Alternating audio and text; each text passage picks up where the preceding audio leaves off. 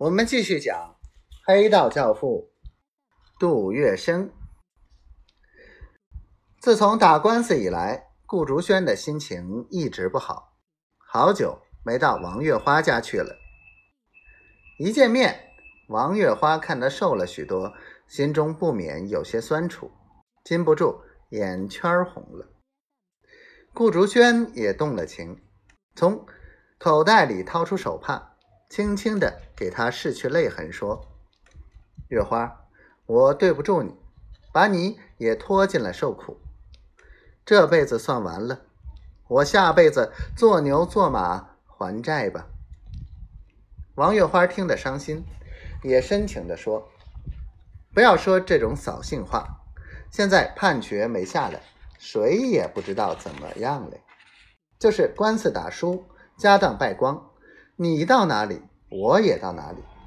嫁鸡随鸡，嫁狗随狗，嫁一根扁担我抱着走。我宁愿陪你做一辈子讨饭婆，绝不分手。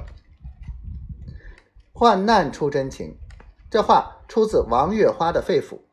顾竹轩一把紧紧握住王月花的双手，说：“好月花，有你这句话，我死也瞑目了。”两人泪眼相对，无限感伤，又无限深情。最后，还是王月花打破沉默说：“竹轩，咱们伤心也没用。今天是中秋，是个团圆节，我们来喝上一杯，解解闷儿吧。”他话语刚落，忽然响起一阵十分急促的敲门声。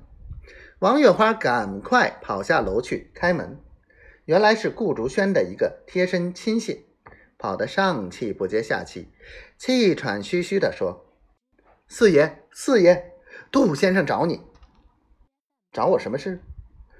他和穆大律师一起来找你，说伦敦大理院的判决下来了。判决下来了。”顾竹轩的心提到了心口上，马上接着问。结果呢？结果怎样？你赢了，杜先生说你赢了。一听赢了，顾竹轩欣喜若狂，激动的跳了起来，然后也不顾有手下在眼前，抱起王月花，围着屋绕了一圈子，然后对王月花说：“月花，我先去看看。”到了天禅戏台的写字间。杜月笙和穆安素正在那里坐着，见顾竹轩来，他们马上递上一份文件。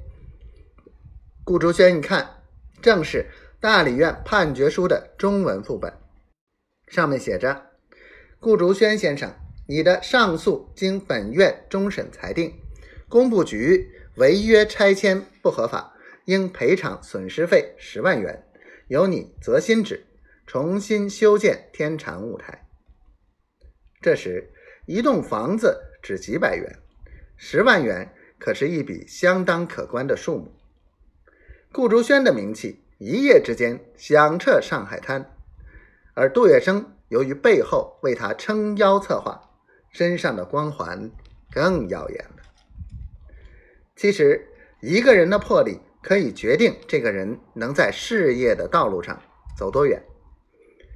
杜月笙就是因为超凡的魄力，才在上海滩大佬中脱颖而出，成为霸主。